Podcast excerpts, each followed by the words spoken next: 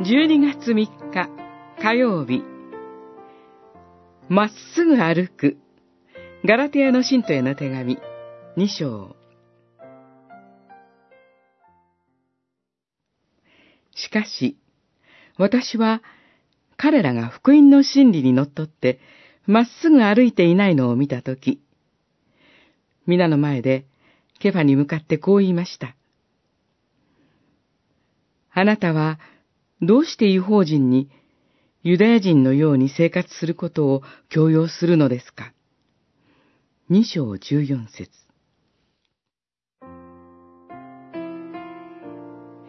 主イエスを三度も否定したペトロは、ペンテコステの日に聖霊を受けて、強い信仰を持つ弟子に生まれ変わったはずでした。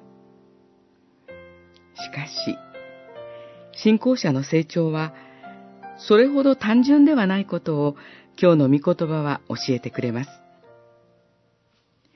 イエス・キリストの福音は、どんな国の人でも救う力があると確信し、違法人とも食事の交わりを持っていたペトロ。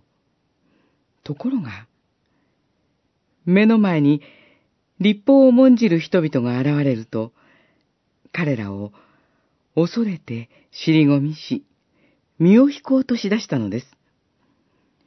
キリストの十字架の福音は、罪深い私たち自身を超え、人を分け隔てする立法を超えて、ただ神の愛に生きる者へと作り変える恵みの力です。